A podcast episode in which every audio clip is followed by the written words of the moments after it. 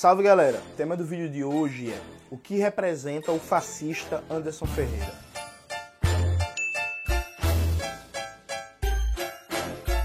Antes de começar propriamente o tema do vídeo do canal, quero muito agradecer a você que ajuda a manter e melhorar nosso canal a partir do apoio. Seu apoio é fundamental para a gente continuar esse trabalho. Note, a eleição está chegando na reta final, né? Estou gravando esse vídeo aqui no sábado, no penúltimo sábado antes da, do sábado anterior à votação, né? Enfim, o penúltimo sábado antes do fim da eleição, melhor dizendo, na madrugada, inclusive de sábado para domingo, o Cauê está aqui de ressaca e tal, eu não vou deixar ele dormir. E aí vou gravar esse vídeo sobre Anderson Ferreira, né? O vídeo deve estar tá indo ao ar terça ou quarta-feira. E eu espero que o que eu falo aqui se confirme, mas eu acho que sim. Note, tem três coisas fundamentais para a gente falar sobre o Anderson Ferreira. Acho que a primeira coisa, tem muita gente que vem falar está preocupada com a vitória do Anderson Ferreira, que quer votar na gente, mas está com medo, está pensando em fazer o tal do voto útil. Lembrando que já tem vídeo no canal sobre o voto útil, está aparecendo aqui e tal. Sem minimizar o perigo que é o Anderson Ferreira, pelo contrário, já já eu falo disso. Eu quero dizer uma, algumas coisas bem objetivas para vocês. Assim. Anderson Ferreira ele não ganha essa eleição. Ponto.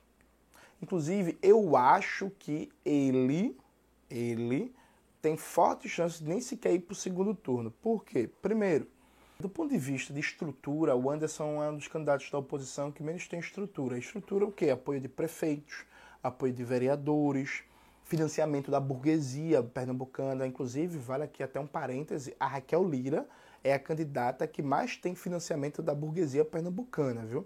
É até estranho ver gente de esquerda, gente progressista, gente que reivindica Leonel de Moura Brizola dizendo que vai votar na Raquel Lira, porque Raquel Lira faz um discurso, né, que aí não aparenta ser de direita e tal, mas Raquel Lira está num partido neoliberal, numa coligação neoliberal, e é a candidata que mais recebeu dinheiro da burguesia. E como a gente bem sabe, né, quem paga a banda escolhe a música. Fecha parênteses.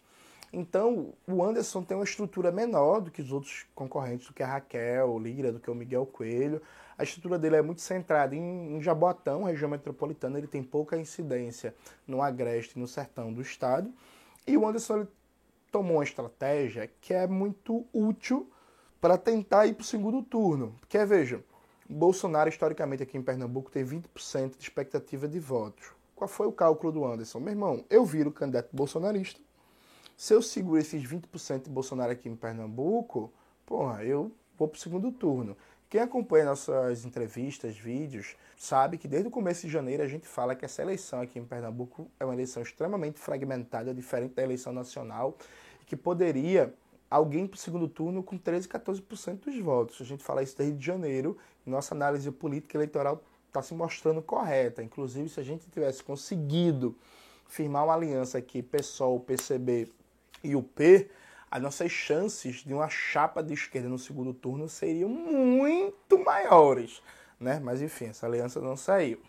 Então a estratégia do Anderson é basicamente uma estratégia que faz sentido para tentar galvanizar um lugar no segundo turno, tentar conseguir um lugar no segundo turno. Mas o Anderson não ganha essa eleição de jeito nenhum. Eu tenho inclusive dúvidas se ele vai para o segundo turno. Se eu fosse apostar, eu diria que não, mas tudo certo. Mas veja, ele não ganha essa eleição. Todas as simulações de pesquisa mostram que o Anderson é o candidato mais fácil de ser derrotado. A Raquel Lira ganha do, do Anderson Ferreira, o Miguel Coelho ganha do Anderson Ferreira, a Marília Reis, na última pesquisa, pô, ganhava do Anderson Ferreira 60 a 20. Que 20? 20 do Bolsonaro, percebe? Porque no primeiro turno esses votos bolsonaristas estão divididos entre o Anderson Ferreira e o Miguel Coelho, que é bolsonarista também, mas agora está escondendo. No segundo turno, esses 20% de votos se unificariam para o Anderson. Então é isso. Inclusive, eu conheço muita gente das outras campanhas, né? Enfim, 10 anos de militância e tal, muitos corres e rolês da vida. Conheço gente da campanha de Marília, amigos meus que inclusive estão lá. E, velho, Marília reza todo dia para Anderson estar no segundo turno, junto com ela. Porque a vitória é certa. Inclusive, Marília, não tem preocupação nenhuma em combater o fascismo, em enfrentar o bolsonarista, em nada disso. Ela quer Anderson Ferreira no segundo turno porque é uma vitória certa, tá ligado?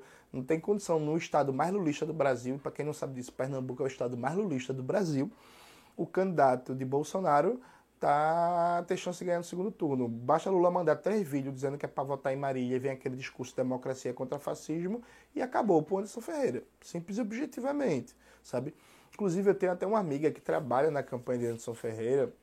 A gente estudou juntos no ensino médio e tal. Ela é evangélica, hoje de direita, tá aí na militância de direita, mas a gente mantém uma conversa, um diálogo ainda. E isso não é segredo para ninguém. O entorno de Anderson Ferreira e todo mundo que acompanha os bastidores da política pernambucana sabe que o Anderson Ferreira não ganha essa eleição. E o Anderson sabe disso. O Anderson tem só 49 anos. Então ele está nessa eleição para tentar se consolidar como liderança da direita, visando 2026 em diante, tá ligado? O Anderson sabe que não ganha essa eleição. Ele sabe que não tem possibilidade para ele, mas ele é um candidato jovem, assim como aliás, nessa eleição, a maioria dos candidatos, com exceção do Danilo Cabral, são candidatos jovens, né? E aí o Anderson está pensando no futuro. Então, assim, não, não quer em terrorismo eleitoral. O Anderson não vai ganhar essa eleição. Não tem chance de Pernambuco ser governado por um Ferreira.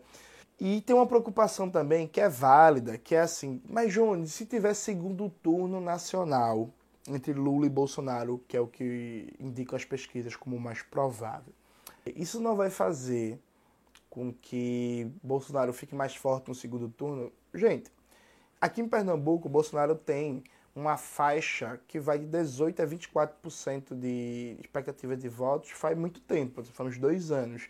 Já teve um pico mais baixo, que foi 18, ali no, no, no meio do ano passado, já chegou a 24, está estabilizado em 20 há meses. Bolsonaro já tem palanque em Pernambuco nessa eleição, aliás, tem um palanque do Anderson Ferreira, tem um palanque do Pastor Wellington, o Bolsonaro não passa de 20 está estagnado nisso, percebe? E aí, se tiver um palanque no segundo turno, ele não vai passar de 20 também, não, porque aqui é isso. É o estado mais lulista do Brasil, percebe? O máximo que pode acontecer é que Ciro Gomes tem aqui em Pernambuco 5% de expectativa de voto. Eu nem acho que aqui em Pernambuco isso vai acontecer. Veja, eu não estou fazendo um debate nacional. Em Pernambuco, eu não acho que nenhum por cento desses 5% de Ciro Gomes, se ele não for para o segundo turno, que é o que mais como indicam as pesquisas, vá para Bolsonaro. Se tiver segundo turno, sabe? Então, sim, não vai fazer diferença em última instância. Claro, se o Anderson fosse para o segundo turno, ele teria mais palanque para aparecer para ser essa liderança da direita pernambucana que ele quer ser visando 2026. Isso é fato, percebe? Mas ele não ganha essa eleição e aí, inclusive, para combater a extrema-direita, para combater o fascismo, a gente precisa afirmar projetos de esquerda, projetos radicais que batam de frente. Então, esse é o primeiro ponto. E aí eu sei que a minha opinião é interessada porque eu sou candidato ao governo do estado de Pernambuco, eu quero voto, mas isso é uma análise séria, sabe? Que eu venho fazendo, inclusive, isso não é novidade. Eu já falei isso em entrevistas no começo do ano, entrevistas para o DCM, Leandro Forte, no começo da campanha que eu tinha mais tempo de estar de, de tá lá já conversei isso. Eu falei, ó, o Anderson Ferreira, todo mundo do entorno dele fala que o Anderson Ferreira sabe que não ganha essa eleição. O Anderson Ferreira quer se projetar como nova liderança. Saber o objetivo dele é esse. E ele não tem chance de se criar nesse processo. O segundo ponto é que o Anderson Ferreira é o pior prefeito da história de Jaboatão, né? Ele não adota a tática da Raquel Lira e do Miguel Coelho, que é mentir em propaganda eleitoral e falar que Petrolina e Caruaru são cidades maravilhosas, perfeitas, sem problemas. E não dá para fazer isso em Jaboatão, né, gente? Veja, Jaboatão é a cidade que tem uma das piores mobilidades urbanas de Pernambuco e do Brasil. É uma cidade que não tem interconexão. É muito difícil você estar em prazer e chegar em Jaboatão Centro. O trânsito é péssimo, as vias são péssimas, a cidade é suja, é mal iluminada. Jaboatão tem um dos piores índices de saneamento básico do Brasil, ao lado de Recife, a propósito. Jaboatão é uma das cidades que tem uma das maiores concentrações de miséria, de pobreza. Os serviços públicos de Jaboatão são lamentáveis, não tem equipamento esportivo. Jaboatão não tem política de lazer. Jaboatão não tem política de segurança nenhuma, absolutamente nenhuma. As escolas de Jaboatão são, em maioria, de péssima qualidade, caindo aos pedaços. Inclusive, na primeira gestão do Anderson Ferreira, ele abriu seleção simplificada para professor, em que o salário era R$ 1.300. Eu, quando abri essa seleção simplificada, eu estava desempregado na época e tal, acho que foi no primeiro ou no segundo ano do, do primeiro mandato dele, eu até entrei para ver, né? Pô, professor, vamos ver quando eu vi 1.300 reais, entende? Assim, o Anderson ele mente falando que ah, o IDEB de Jaboatão é o melhor da região metropolitana, isso é mentira.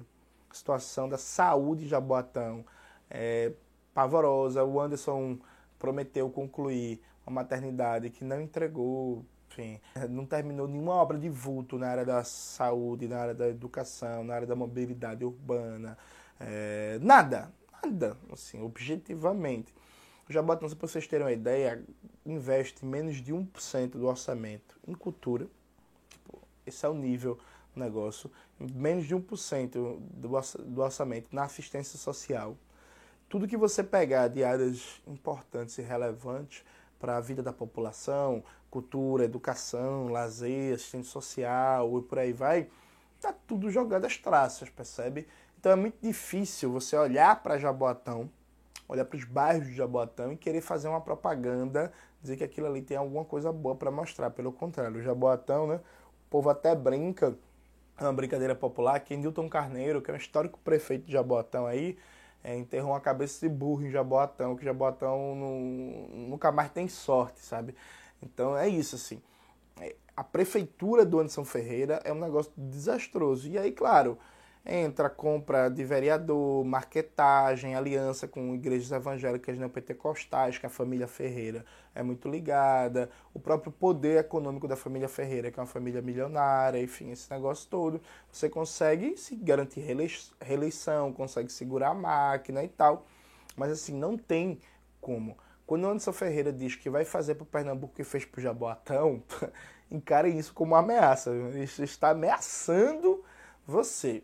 E tem um último aspecto que eu acho que simboliza bem o que representa o Anderson Ferreira, esse reacionário, esse deputado medíocre. Quando ele estava como deputado federal, ele se agarrou numa pauta de Estatuto da Família, que é um proselitismo conservador, ah, defesa da família, defesa da família. Não tinha protagonismo nenhum, não apresentava projeto nenhum, não trouxe nenhuma perspectiva positiva para Pernambuco enquanto deputado federal, percebe? E aí, o que é, que é significativo? Em junho desse ano, Pernambuco teve dezenas de mortes né, no período das chuvas. Jaboatão foi a cidade em que mais teve pessoas mortas na chuva. E aqui eu peço muita atenção para vocês. O Anderson Ferreira disse que isso era uma tragédia natural. Isso mesmo. O Anderson Ferreira, prefeito de Jaboatão por quase seis anos, falou que as mortes são uma tragédia natural e que ninguém é culpado sendo que Jaboatão foi a cidade que mais teve pessoas mortas durante as chuvas. Ele falou isso na sabatina da Rádio Jornal, está aparecendo aqui. A partir dos 22 minutos. Nem escutem antes, que ele só fala besteira, porcaria. Escutem a partir dos 22 minutos. Antes Ferreira fala que foi uma tragédia natural e que ninguém é culpado. Aí vamos pegar os números aqui do que, é que foi a gestão do Anderson Ferreira, do que, é que é a realidade de Jaboatão, a partir de dados de uma matéria muito boa do Brasil de Fato. Veja, usando só dados oficiais, a matéria do Brasil de Fato, que eu vou colocar na descrição do vídeo, traz um informe que, ano após ano, a população enfrenta consequências de inundações e deslizamentos na cidade, em Jaboatão, onde há 37 mil moradores vivendo em 11 mil domicílios em área de risco geológico, segundo os dados do Serviço Geológico do Brasil. De acordo com a Prefeitura, existem pelo menos cerca de 17,5 mil pontos de risco. 17 mil pontos de risco, em resumo. Fora os novos que surgiram com as últimas chuvas. A máxima da tragédia anunciada não exaure a explicação. Vou dar um exemplo para vocês que eu acho importante. O prefeito João Paulo, que foi prefeito de Recife, ele em oito anos de gestão, ele acabou com 10 mil pontos de risco em Recife. E Recife é, é isso, né? 67% de Recife é morro, é uma cidade maior e por aí vai. João Paulo, em oito anos de gestão, acabou com 10 mil pontos de risco. Tanto que nos oito anos de gestão de João Paulo, praticamente ninguém morreu em época de chuvas. 10 mil pontos de risco que foram resolvidos em oito anos dá, né, enfim, uma média de você estar tá resolvendo mais de mil pontos de risco por ano. Vamos pegar essa conta como parâmetro. O Anderson Ferreira passou seis anos como prefeito. O Anderson Ferreira, em seis anos como prefeito, ele não reduziu os pontos de risco. O Anderson Ferreira passou seis anos como prefeito, uma boa parte deles com Bolsonaro presidente aliança com Bolsonaro, com possibilidades a mil de receber dinheiro diretamente do governo federal.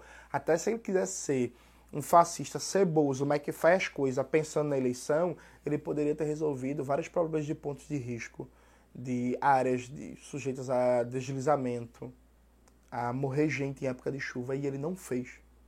Gente, foram seis anos de prefeitura. Você pega a estrutura orçamentária de Jaboatão, o Jaboatão não gasta nem 1% do orçamento com política habitacional. Jaboatão não tem uma política de verdade de moradia popular, Jaboatão não tem política de saneamento básico, Jaboatão não tem política de prevenção a tragédias, política de micro e macro drenagem, política de saneamento, política de contenção de encostas, de muro de arrimo, de escadaria, de educação ambiental, de encanamento correto nas comunidades. Nada. O que tem é lona. Os caras chegam lá, colocam a lona e por aí vai. Na mesma matéria do Brasil de Fato, tem um relato que eu acho é, importante, né? No bairro do Curado, há quem trava essa luta por uma solução definitiva há nada menos que 30 anos, no bairro do Curado 1, Jaboatão. Uma batalha pela moradia digna e mais do que isso pela sobrevivência. Todo período de chuva é a mesma coisa, desmoronam trechos do talude da rua João Claudino da Silva, conhecido como Rua 13. Aí tem um depoimento de um morador, Niberto mora na rua há 32 anos e relembra o ano de 1992, quando um pedaço da barreira caiu pela primeira vez sobre uma casa próxima. Desde então, ele e os vizinhos pleiteiam a construção de um muro de arrimo. Promessas vão e vêm, mas a tão sonhada obra de contenção nunca foi feita. Curado 1 tem uma área de risco há mais de 30 anos. Os moradores cobram a construção de um muro de arrimo e nunca foi feito. Anderson Ferreira teve seis anos prefeitura e abandonou Curado 1, Cavaleiro, Prazeres, Conjunto Marcos Freire, Muribeca, Malvinas, etc, etc. É o tipo de prefeito que governa para Candeias, Piedade e Mal, né? E mal, porcamente, cebosamente. E aí, veja, gente, o que é a crueldade de uma gestão burguesa, fascistoide, liberal, bolsonarista? Muro de Arrimo é uma obra barata. Entende? A gente não está falando de construir um metrô, a gente está falando de construir um mega hospital, a gente não está falando de construir um estádio de futebol, a gente não está falando de construir uma represa, uma barragem. É muro de arrimo, pô. É muro de arrimo. O programa Guarda-Chuva, da época do prefeito João Paulo, que impediu centenas de mortes, eu vou tentar o dado de memória e aí eu posso correr o risco de, inclusive, ser injusto. Mas a, na minha memória, o conjunto de políticas envolvidas na prevenção à tragédia do governo João Paulo correspondiam a 2,3% do orçamento anual da prefeitura. Então, tipo assim, isso integrado, claro, com as políticas de habitação, de saneamento, papapá, não sei o quê. Então, tipo assim, a gente está falando de políticas que são baratas. Construir um muro de arrimo é um negócio barato. Fazer uma política de micro e macro drenagem é um negócio barato.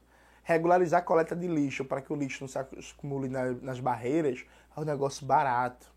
Garantir é, uma política de educação ambiental, de cooperação com as comunidades para evitar entupimento de canaletas e por aí vai, de, de, de vias, é um negócio barato. Entende? Então veja, a gente está falando de um cara que é responsável, e aí eu afirmo isso sem medo de errar, pode me processar, é responsável direto enquanto gestor público pelas centenas de mortes que aconteceram em Jaboatão. As pessoas que morreram em Muribeca, nas Malvinas, em Conjunto Montes Verdes, em Marcos Freire e por aí vai, morreram por negligência incompetência e crueldade com a classe trabalhadora representada pela gestão do senhor Anderson Ferreira. Então eu pergunto a você: você acha que uma figura que governou Jaboatão por oito anos não fez nada para evitar mortes em tempo de chuva e ainda tem a cara de pau de dizer que essas mortes foram uma tragédia natural? Você acha que essa pessoa tem condições de fazer um governo positivo para a maioria da população em Pernambuco? É óbvio que não. É por isso que o Anderson Ferreira precisa ser derrotado, não só nessa eleição. Anderson Ferreira precisa ser derrotado da vida política pernambucana. A gente tem que varrer esse fascista para longe. Do mesmo jeito que Bolsonaro está sendo, tá na boca de ser derrotado aí e está dizendo que vai se aposentar. Alguns falam que ele vai fugir porque está com medo de ser preso. A gente tem que afugentar Anderson Ferreira também, porque Pernambuco é uma terra de luta, Pernambuco é uma terra de resistência, Pernambuco é o berço histórico do Quilombo dos Palmares. E aqui, fascista não se cria. É isso, galera. Espero que vocês tenham gostado do vídeo de hoje. Não se esqueça de se inscrever no canal, ativar o sininho, curtir esse vídeo, compartilhar, divulgar para geral e fazer tudo isso que vocês já sabem.